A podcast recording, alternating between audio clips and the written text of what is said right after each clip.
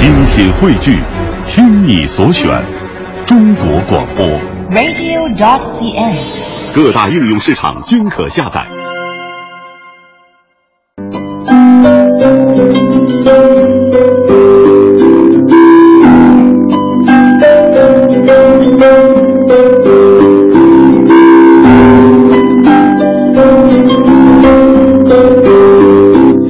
探寻文化渊源，感受文化魅力。听众朋友，大家好，欢迎收听中央人民广播电台香港之声数码广播三十二台的文化之旅节目，我是谢哲。大家好，我是曼斯。今天我们在节目当中一开始还是要来继续关注一下保卫乡愁系列报道，关于传统村落的保护，来自基层的摸索，更有自上而下的试验，但是也遇到了特有的问题与困惑。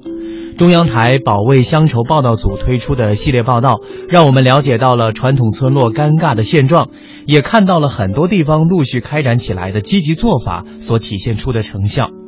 随着探索脚步的深入，一个个更为深刻的命题呈现在传统村落保护工作者的眼前。保护就是保守吗？开发就是破坏吗？怎么去寻找保护与发展的平衡点呢？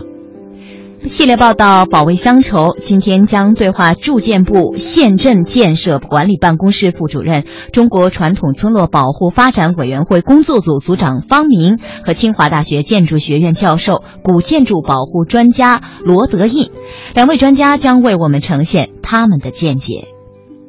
燕山深处，长城脚下，始建于明朝嘉靖、隆庆年间，至今有四百多年历史的古村落庄河村亟待抢救。随着经济条件的改善，对老房子进行翻建，有的顶上呢有小青瓦变成彩钢瓦了，古门楼、木雕、砖雕、石雕这些啊，在整修过程中拆下来以后，城里有钱的上那去收去，这样话这些古民居看到它在消失。村里一些相对宽阔的街道上，类似的鹅卵石院墙已经抹上了一层水泥。原先由青石板铺成的街道，如今也被水泥路取代。住建部县镇建设管理办公室副主任、中国传统村落保护发展委员会工作组组长方明认为，乡愁是中华民族凝聚力和向心力所在，但目前社会民众对此认知远远不够。大家现在已经已经意识到了，这个这是我们老祖宗留下的一个好东西，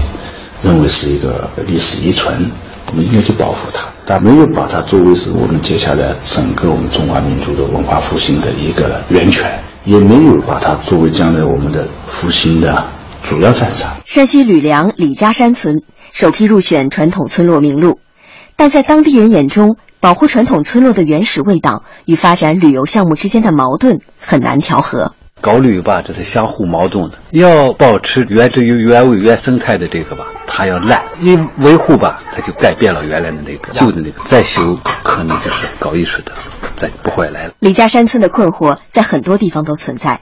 在方明看来，传统村落保护工作接下来要进行全面的顶层设计，帮助传统村落规划保护措施，因地制宜地寻找符合当地实际情况的发展之路。我认为就是说，从全国应该怎么去考虑建设持续保护的轻重缓急，包括我们到底未来我们的目标是什么？我认为呢，还缺少一个应该说是更全面的一个纲领。大家现在因为很着急，因为这些每天都有在破坏，所以呢，我们开展了这项工作。但是接下来呢，我觉得呢，需要呢全面的去搞设计。我认为呢，急需呢在各地建设一批示范和样板，集中有优势的一些专家去实实在在给它保护和发展好。有些是保护好，有些地方也更新。那么建设样板，让各地人去学习。样板间在一些地方已经初具规模。具有一千多年历史的浙江桐庐迪普村，曾闲置的牛栏房，如今却是大名鼎鼎的风情咖啡屋。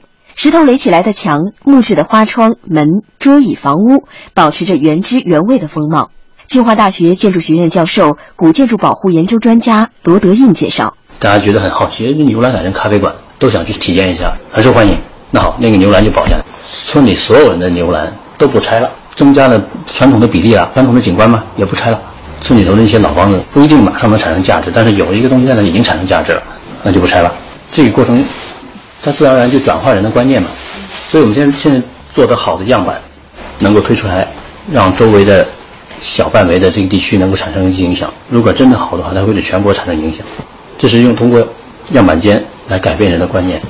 在浙江，一些地方通过引进社会资金投入，并取得了保护与经济效益双赢的效果。但短期盈利不是社会资本希望的，他们更盼望的是长期的获益。如何让政策与保护工作更加配套？其中尤为迫切的是土地政策能不能调整？高楼林立的繁华吸引了大批农村居民涌向城市，他们离开故乡，村中留守的只有老人和孩子。让人留下比让建筑留下更难。我们政府只能在这有形的东西去抢救性的保护，这我们一修缮可能再保存五十年没问题，但是里面的人物是人非啊。暮气沉沉的村子，出路在何方？罗德印很焦急。城里人得到了更好的这个发展，那下一步呢？国家就得有责任去拉平乡村的那个生活，也能够提高到不能够完全达到城市生活的水平，但是起码这个差距要缩小。啊，很多基础设施进去，所以现在已经看到这个，比如说村村通公路。今年四月，财政部表示，未来三年中央财政将统筹整合专项资金，投入一百多亿元，集中保护传统村落。今年启动六百五十个左右村落保护工作。那么，在保卫乡愁的重要阶段，钱该怎么用，劲儿该往哪使？罗德印给出了他的建议。第一步就是啊，要把握节奏，就怕一哄而上，因为文化遗产它跟别的行业不一样。文化遗产是做来了，就是很难改正的，不可逆的这个事情，所以要非常的小心。所以这个节奏上要特别注意，不能那一下子摊子太大啊，得有一个做第一批分批来做。第二个呢，要做好培训，因为大多数的这个基层干部和技术人员他都不知道传统村落如果要保护、要建设，应该正确的道路、正确的技术是怎么样的，那么就要做培训啊，要大范围的培训啊。现在我们在做。第三个要有一批。传统村落作为保护和发展成功的案例，现在这个也很少。第三件事吧，就是就是目前应该做的事情是比较具体的。传统村落的系统工程哈，没有立竿立竿见影的良方。系列报道保卫乡愁，就是想呼吁：当乡愁与时代发展的大潮交织的时候，那些承载了乡村文明的传统村落能够留住一些，就能够多保留一些。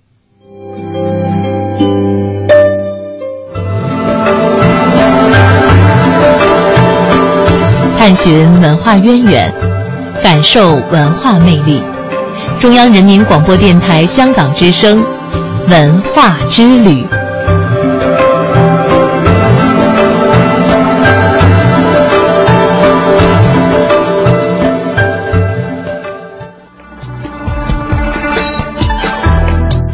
好的，文化之旅，接下来我们来看看。呃，我们四大名著之一的《红楼梦》，我们时至今日呢，怎么样利用它来创造新的思维？《红楼梦》作为我国优秀的文化遗产，啊，时至今日如何传承和利用好这份宝贵的文化遗产，是一项事关重大的议题。近日呢，第五届《红楼梦》曹雪芹文化艺术节在北京植物园曹雪芹纪念馆开幕，《红楼梦》雅致生活体验活动是今年的亮点。同时，曹雪芹学会宣布了下一阶段《红楼梦》文化资源推广与利用的计划，十二家企业联合组建的曹雪芹文化产业联盟成立。而更引起人关注的是，曹雪芹西山故里旅游项目也在有条不紊的推进中。为了更广泛的传播《红楼梦》文化，北京曹雪芹学会会长胡德平提出，以市场化手段、互联网思维，面向草根推出曹红文化在社会各界中的影响。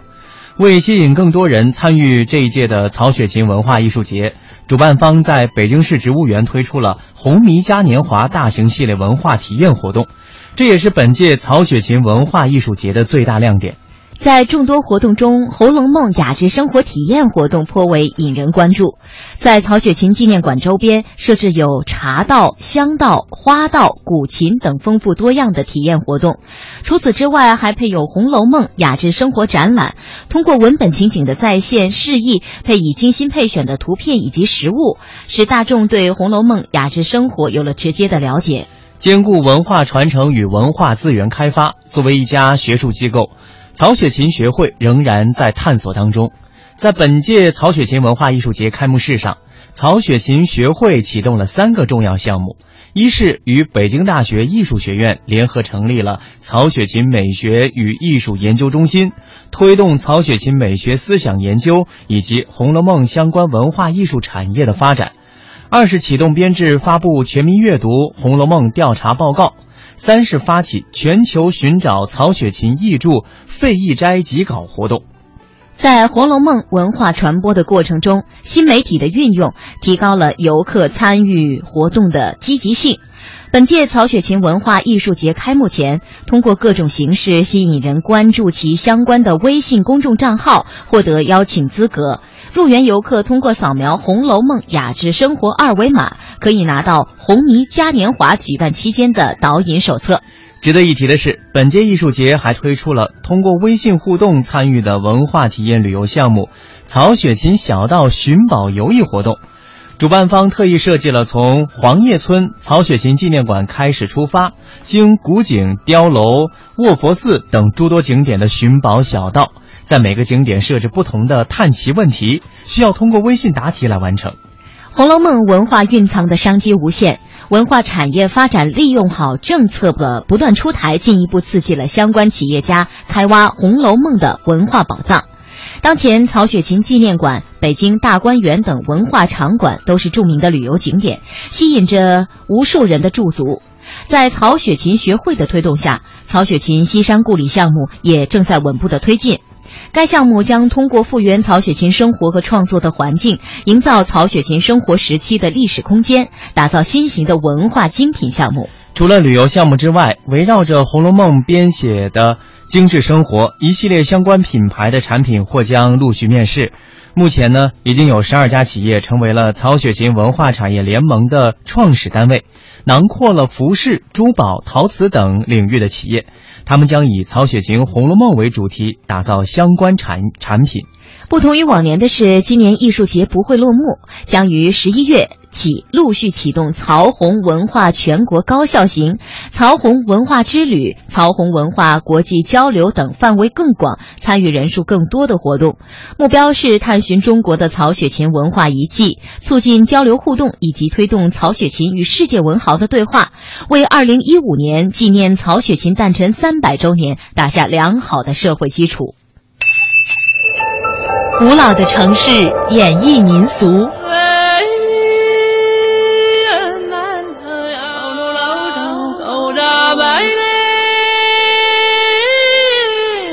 温暖的乐音，风情处处。夜雨蒙蒙，一把伞呀。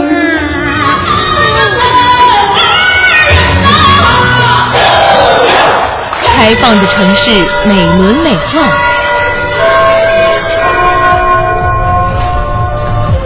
腾跃的脚步，尽情追逐。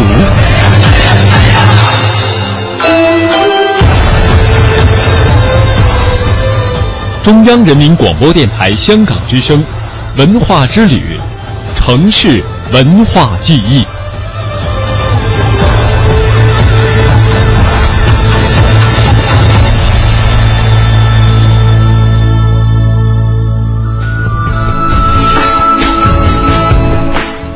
对于很多热衷于研究红学的人来说呢，北京是一定要来的地方。作为曹雪芹创作《红楼梦》的主要场所，北京与曹雪芹有着太多的缘分。今天，按照多方的线索和史料，北京能够明确的曹雪芹生活过的场所有好几处，在这里细细品味，跨越时空，与百年前的曹雪芹心神交汇，也许对您认识曹雪芹、深读《红楼梦》会有一些帮助。北京电视台的一道介绍北京地域文化的节目《这里是北京》，就曾经寻访过好几处曹雪芹留下足迹的地方。今天我们也在节目中为您呈现其中的一些片段，让您更加深入的了解北京，了解曹雪芹。家庭住址：广渠门内大街二百零七号，算式口十七间半。曹雪芹到北京的第一个落脚之地。在崇文区广渠门内大街二百零七号，也就是我们常说的钻石口十七间半房。那年他才五岁，赶上老爸走了麦城，锒铛入狱，曹家被抄，只剩下了京城这十七间半房，成为了他们一家子的安身之所。一七三六年，曹雪芹十二岁，赶上乾隆登基，大赦天下，曹雪芹的老爸也被免了罪，复了职。再加上有几个富贵亲戚跟乾隆爷关系不错，曹家从此风光如故。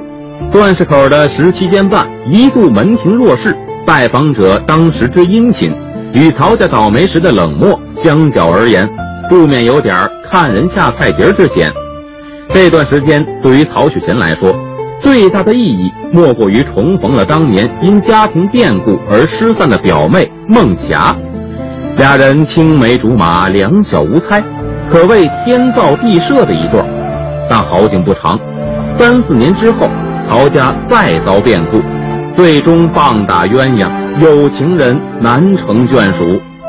算是口十七间半所处的位置，在当年算不上好地段，但现在这里已经成为了黄金商业街区，我们再也找不到任何曹雪芹故居的遗迹。连算是口的地名都无处可寻，取而代之的是号称精品的现代化小区。拜访时听说，如今这儿的房价也极具精品气质。搭救父亲走后门，李亲王府即现在的海淀区苏州街八一中学北侧的岳家花园。曹雪芹小时候在海淀区的李亲王府住过一段时间。第三代李亲王纳尔苏后被封为平郡王，所以这儿又叫平郡王府。那时候，曹雪芹的老爸获罪入狱，六岁的小雪芹在家长的指点之下，到姑妈家平郡王府，求他大表哥小平郡王福鹏帮忙走走后门救他老爸。吴鹏跟当年还是四阿哥的乾隆爷是铁哥们儿，说话自然有分量。虽然最终曹雪芹他老爸过世，是赶上了乾隆登基大赦天下的好时候，但后来曹家重振旗鼓，就不能忽略领导的特殊照顾和提携了。工作地点：小石虎胡同三十三号。曹家再次倒霉之后，曹雪芹丢了少爷身份，只好自谋生路。在西单小石虎胡同三十三号的右翼中学府上班，如今再到西单，已经找不到石虎胡同的路牌，但地方仍然很容易找到。中友百货后边热闹的民族大世界服装市场，便是三十三号的旧址。西单如今可算得上是寸土寸金呐，随便一个空间都能开辟成摊位。三十三号早已没有了往日四合院的情景。取而代之的是嘈杂的讨价声和叫卖声。尽管如此，右翼宗学府的四合院的格局还是清晰可见。站在中有二层的平台上俯瞰下去，尚能从屋顶的雕饰上看出老宅子的影子。当年的曹雪芹特会讲故事，相传右翼宗学府隔壁人家的丫鬟就爱听曹雪芹说书，以至于痴迷。不料一来二去。传出两个人的绯闻，曹雪芹一气之下辞了职，一个人找地方躲清静去了。如此敏感的一个人，要是生活在今天，恐怕是无处可逃了。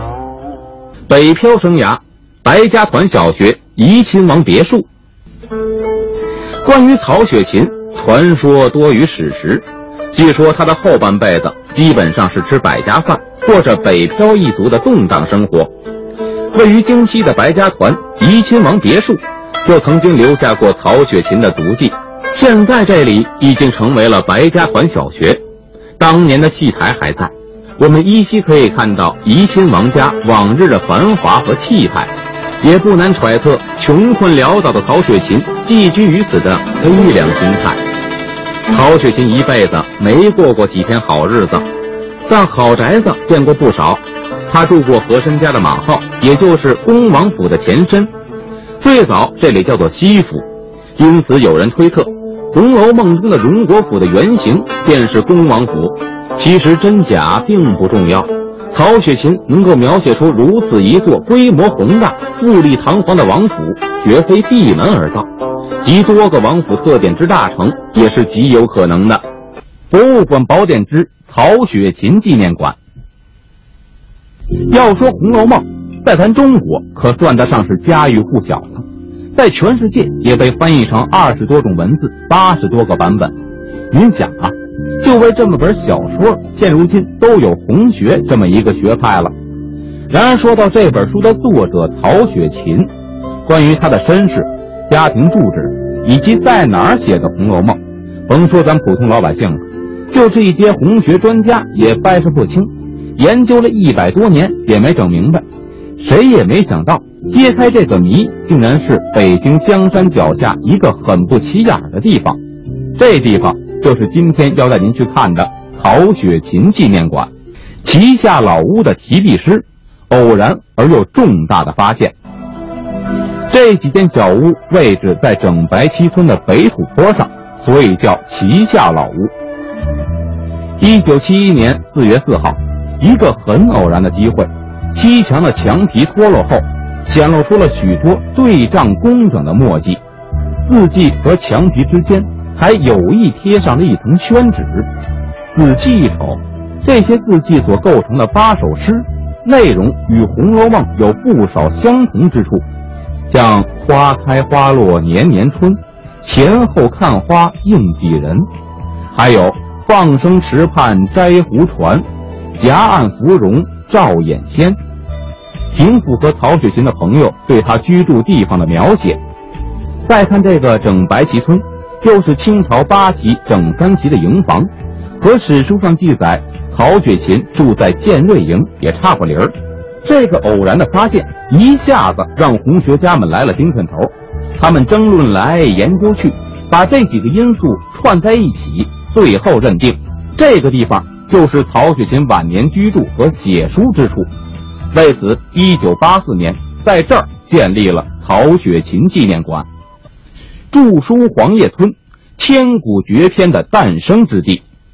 曹雪芹的好友清代宗室诗人敦诚写过一首《寄怀曹雪芹》，里边有这么一句：“不如著书黄叶村。”这里所说的黄叶村，就是今儿个咱们待的地方。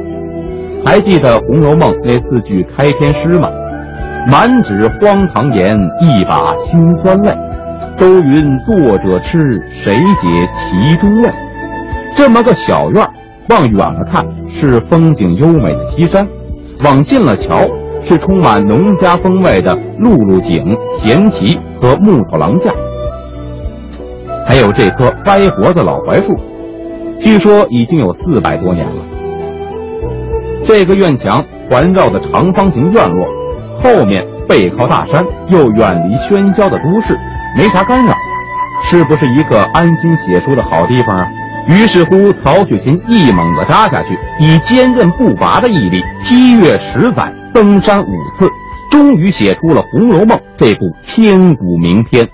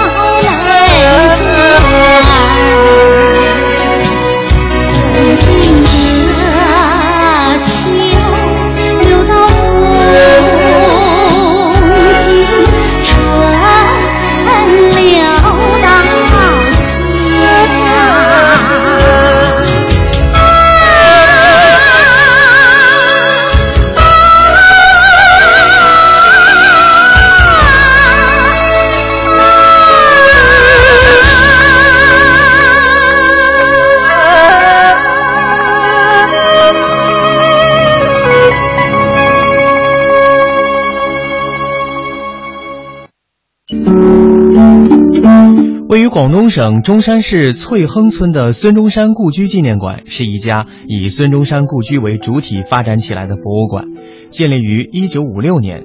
这个馆的陈列展览体系围绕孙中山及以及他成长初期的社会环境这个主题，采用文物与图片相结合、平面展示与多媒体相结合的手法，分为孙中山纪念展示区、翠亨民居展示区、农耕文化展示区、陆浩东杨英纪念展示区等部分，立体的呈现孙中山的一生以及中国近代的社会风貌。从二十世纪九十年代初开始，该馆开始保护孙中山故居附近的民房，从翠亨村村民手中租用旧民居，并根据岭南建筑的特色和清末民初的社会状况加以复原仿建，恢复了当年的陈设，抢救了保护呃抢救保护了一批清末民居和民俗文物。纪念馆馆长肖润军说：“这项工作起初不被理解，后来逐渐得到人们的认可。”不少村民修建新房时，主动将旧式的民居出租给纪念馆。经过二十多年的努力，有六七十栋的民居被纳入了孙中山故居纪念馆的保护范围，占翠亨呃翠亨村民居总量的三分之二。嗯，那么孙中山故居纪念馆还利用长期保护的古民居进行非遗的展示，用物质文化保护的成果展示非物质文化遗产。在这片由一栋栋旧民居组成的非遗展示区里，陈列了醉舞龙、崖口飘色、中山咸水歌、小榄菊花会等国家和省市非物质文化遗产项目。这片占地几千平米的展示区，通过文字、照片、实物、图片等方式，全方位、立体化地展示了中山市非物质文化遗产的制作技艺和制作过程。这是一个坐标。经度纵横五大洲，纬度连着古与今。这是一颗水珠，迎着阳光折射不同的语言与文明。打开沟通与对话的大门，感受智慧的神奇与伟大。与伟大。文化之旅，文化之旅。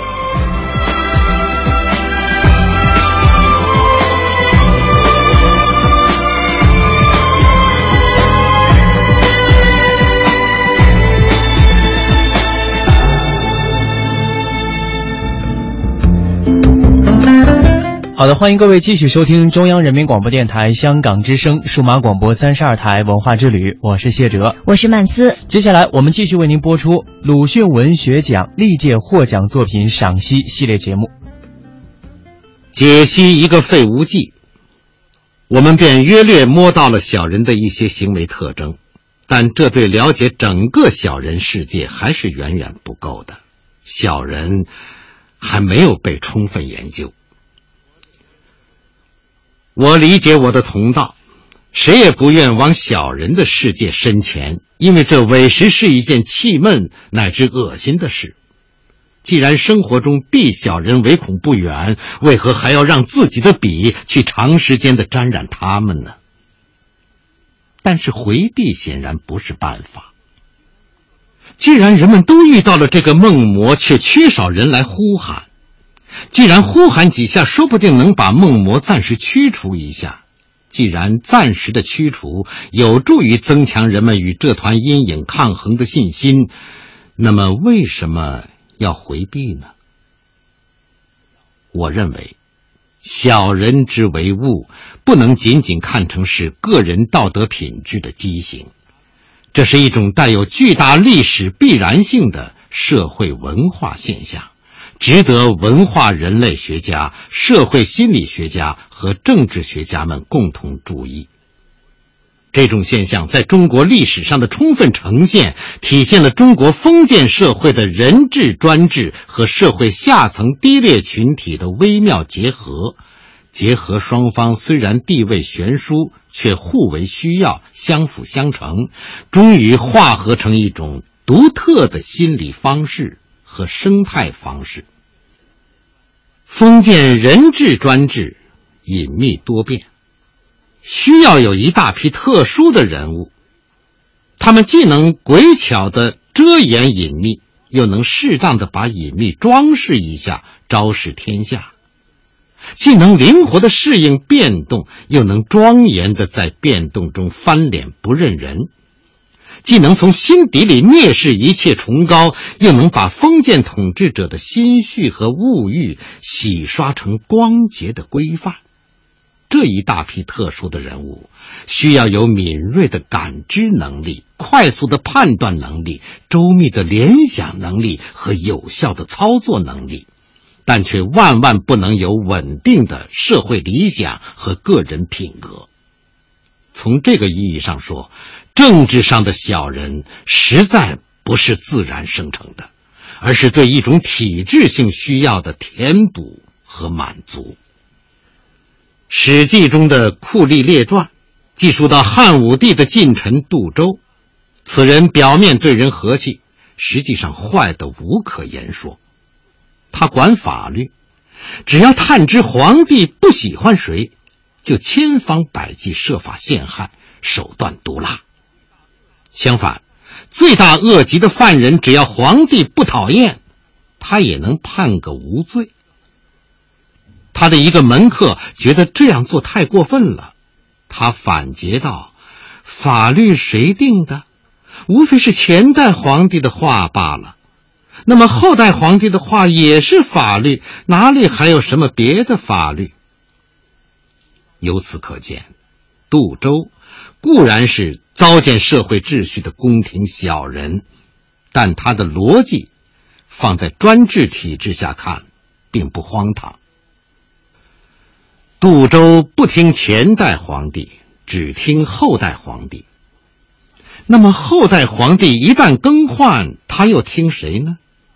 当然又得去寻找新的主子，养成嫡系。照理，如果有一个以理性为基础的相对稳定的行政构架，各级行政官员适应多名不断更替的当权者，是再正常不过的事。但在习惯于你死我活、不共戴天的政治恶斗的中国，情况就完全不同了。每一次主子的更换，就意味着对以前的彻底毁弃，意味着对自身官场生命的脱胎换骨，而其间的水平高下，就看能否把这一切做得干净利落，毫无痛苦。闭眼一想。我脑子里首先浮现的是五代乱世的那个冯道，不知为什么我会把他记得那么牢。冯道原在后唐闵帝手下做宰相，公元九三四年，李从珂攻打唐闵帝，冯道立即出面恳请李从珂称帝。别人说唐闵帝明明还在，你这个做宰相的怎么好请叛敌称帝？冯道说：“我只看胜败，适当务实。”果然不出冯道所料，李从珂终于称帝，成了唐末帝，便请冯道出任司空，专管祭祀时扫地的事。别人怕他恼怒，没想到他兴高采烈地说：“只要有官名，扫地也行。”后来，石敬瑭在辽国的操纵下做了儿皇帝，要派人到辽国去拜谢父皇帝。派什么人呢？石敬瑭想到了冯道。冯道作为走狗的走狗，把事情办妥了。辽国灭后晋之后，冯道又诚惶诚恐的去拜谒辽主耶律德光。辽主略知他的历史。调侃着问：“你算是一种什么样的老东西呢？”冯道回答：“我是一个无才无德的吃碗老东西。”辽主喜欢他如此自辱，给了他一个太傅的官职。身处乱世，冯道竟然先后为十个君主干事。他的本领自然远不只是油滑，而必须反复判卖了。被他一次次判卖的旧主子，可以对他恨之入骨，却已没有力量惩处他；而一切新主子，大多也是他所说的信奉适当务实的人，只取他的实用价值，而不去预想他今后对自己叛卖的可能。我举冯道的例子，只想说明，要充分的适应中国封建社会的政治生活，一个人的人格之初会非常彻底，彻底到几乎不像一个人。与冯道、杜周、费无忌等人相比，许多忠臣义士就显得非常痛苦了。忠臣义士平日也会长时间的卑躬屈膝，但到实在忍不下去的时候，会突然慷慨陈词，拼命死谏。这实际上是一种不适应反应。证明他们还保留着自身感知系统和最终的人格结构。后世的王朝也会表扬这些忠臣义士，但这只是对封建政治生活的一个追认性的微小补充。至于封建政治生活的正常需要，那还是冯道、杜周、费无忌他们。他们是真正的适应者，把自身的人格结构踩个粉碎之后，获得了一种轻松，不管干什么事都不存在心理障碍了。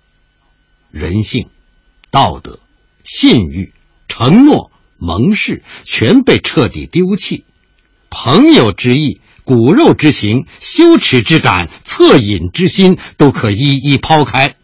这便是极不自由的封建专制所哺育出来的自由人。这种自由人，在中国下层社会某些群落获得了呼应。我所说的这些群落，不是指穷人，劳苦大众在物质约束和自然约束下，不能不循规蹈矩，并无自由可言。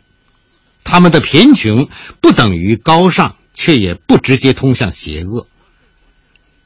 我甚至不是指强盗，强盗固然邪恶，却也有自己的道义规范，否则无以合伙成事，无以长久立足。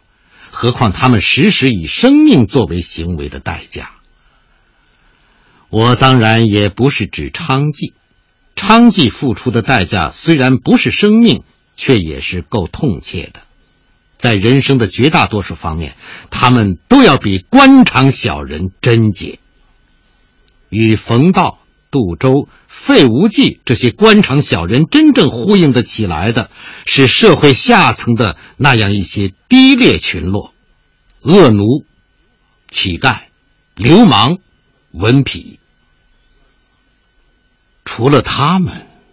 官场小人再也找不到其他更贴心的社会心理基础了，而恶奴、乞丐、流氓、文痞一旦窥知堂堂朝廷要员也与自己一般行事处事，也便获得了巨大的鼓舞，成了中国封建社会中最有资格自称朝中有人的皇亲国戚。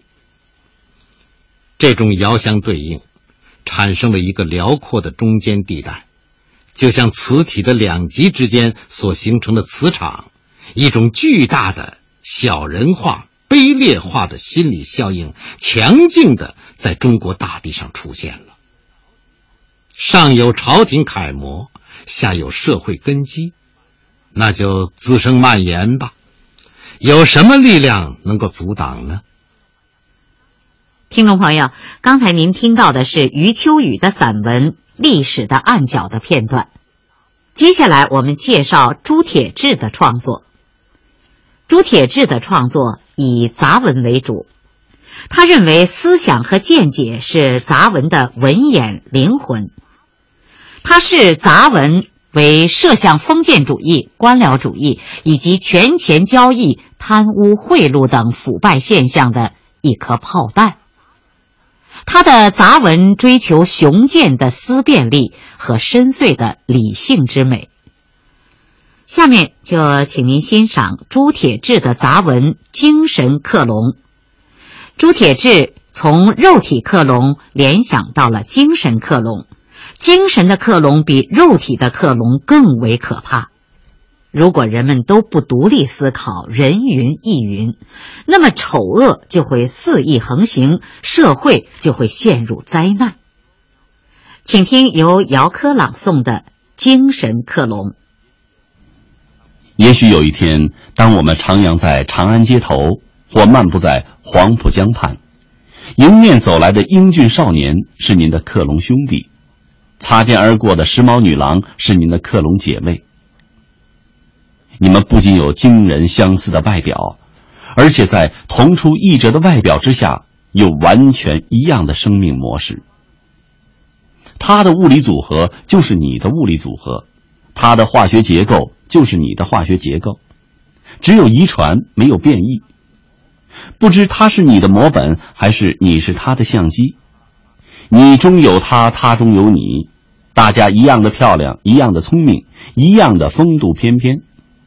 说不清你是他，他是你。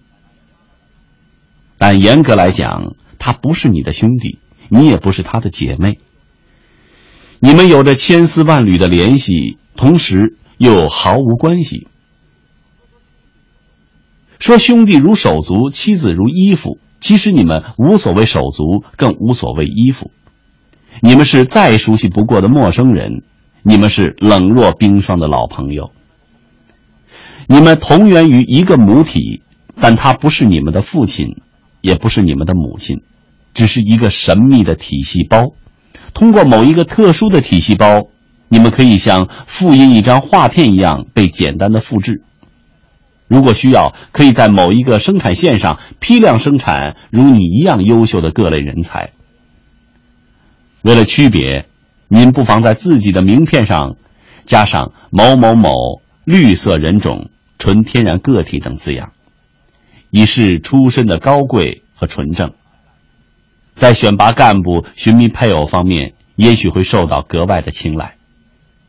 当然，这只是就短期而言。当人们逐渐习惯并开始喜爱克隆人以后，您将不可避免的失宠，因为不论在个体性征还是在智力程度上，您都远不是克隆兄弟的对手。这个世界变得从未有过的精彩，也变得从未有过的单调和无奈了。这里描述的景象算不得科幻小说，算不得我的离奇构想。据英国爱丁堡罗斯林研究所的科学家推断，单纯从科学意义上讲，到二零零二年人类基因组计划完成后，大量的改造人就会变成现实。早在一九三二年，英国作家赫胥黎在其小说《美丽新世界》中就曾预言：人类科技发展到足以复制自身之时，便是世界陷入混乱之日。几十年来，各种关于克隆的话题层出不穷。仅在一九七八年一年中，就有电影《来自巴西的男孩子们》复制了一群小希特勒。大卫·罗文克在《他之影像》一书中断言，人类自身可以克隆。同年，英国科学家史德比丘和爱德华兹共同培育出第一个试管婴儿路易斯。然而，所有这一切都无法同克隆羊朵莉的培育成功相提并论。当朵莉气宇轩昂的照片瞬时间登上各国报刊的时候，黄白黑各色人种无不震惊。这一成功从理论上充分证明，克隆时代已经悄然来临，人被复制的日子已经不远了。从一九三二年到今天，短短半个多世纪，克隆时代不期而至，带给人们的是空前的惊异和恐惧。这个世界暂时还没有能力回答克隆可能会带来的一系列问题。但敏感的学者和聪明的百姓都在各自的层面上对其发生了极大的兴趣。有人说，克隆技术的发明，不是是投向人类的一颗原子弹；有人说，从此人类的伦理关系、生死观念、人种的繁衍和优化等等，都要发生革命性的改变。对普通百姓而言，他们甚至无法准确描述内心的感觉。本文开头所撰写的景象，既使他们向往，又让他们害怕。据说，某些特别有先见之明的巨贾大亨已经扔掉补品，开始四处打探哪里能够克隆自己？火虽不能克隆，但可以暂时妥善保管体细胞。他们相信长命百岁在克隆技术面前已经是小菜一碟，万寿无疆也指日可待了。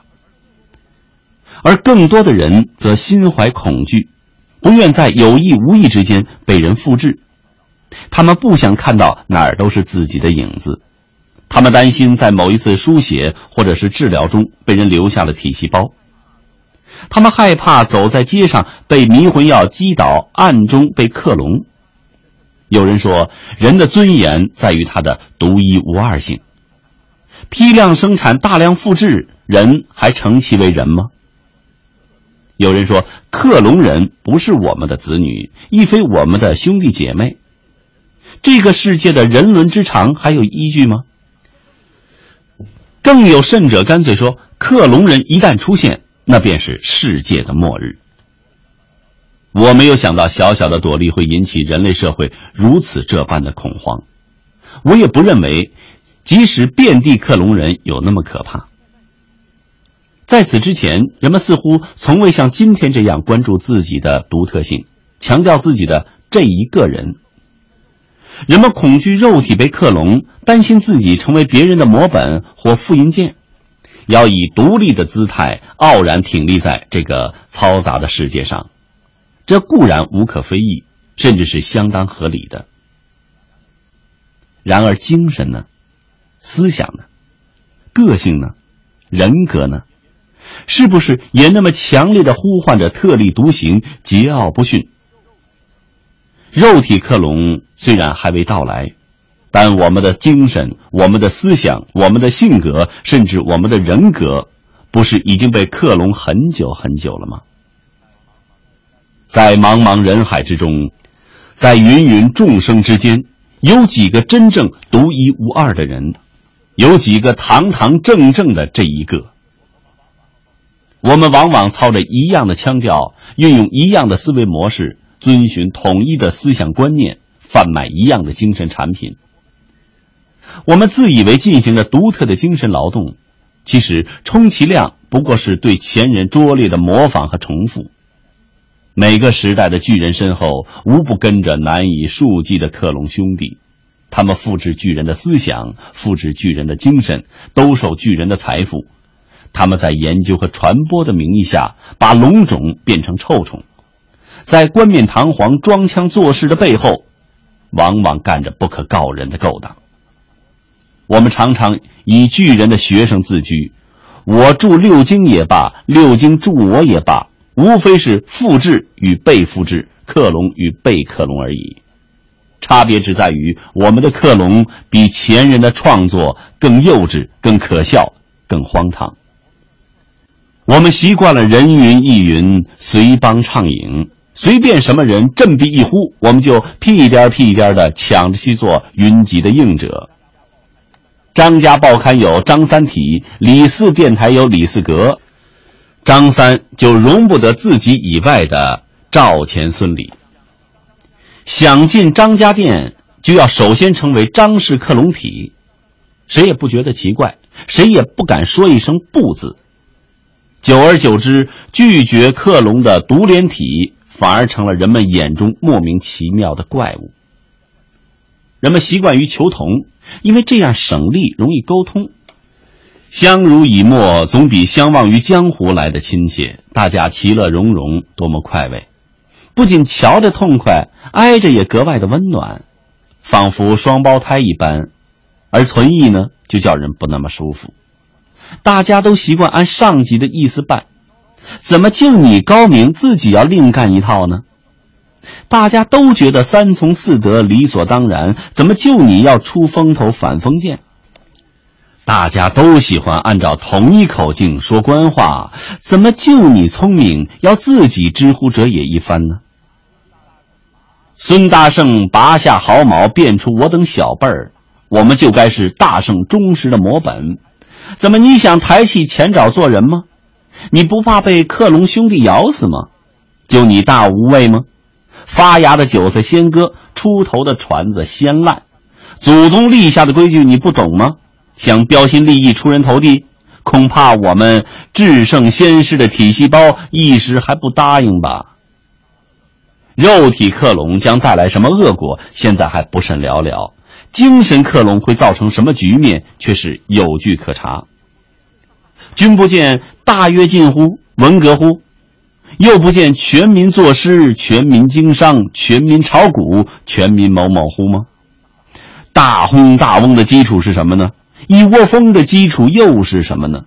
难道不是惊人的思想克隆、精神克隆、人格克隆吗？马克思在评普鲁士最近的书报检查令中，曾痛斥书报检察官：“你们赞美大自然愉悦心目的千变万化和无穷无尽的丰富宝藏，你们并不要求玫瑰花和紫罗兰散发出同样的芳香，但你们为什么却要求世界上最丰富的东西——精神，只能有一种存在形式呢？”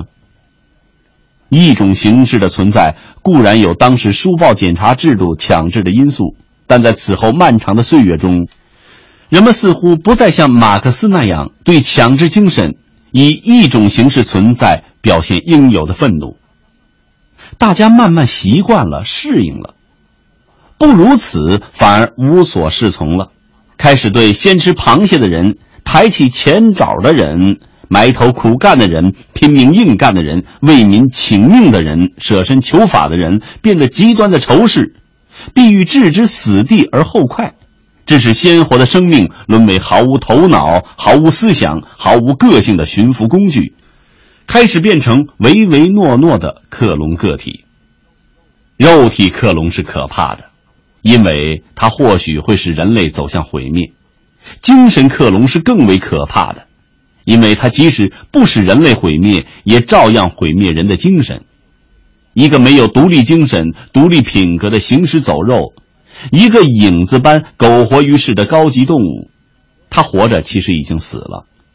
肉体即使不被克隆，又有什么独一无二的人类尊严可言呢？听众朋友，刚才您听到的是朱铁志的文章《精神克隆》。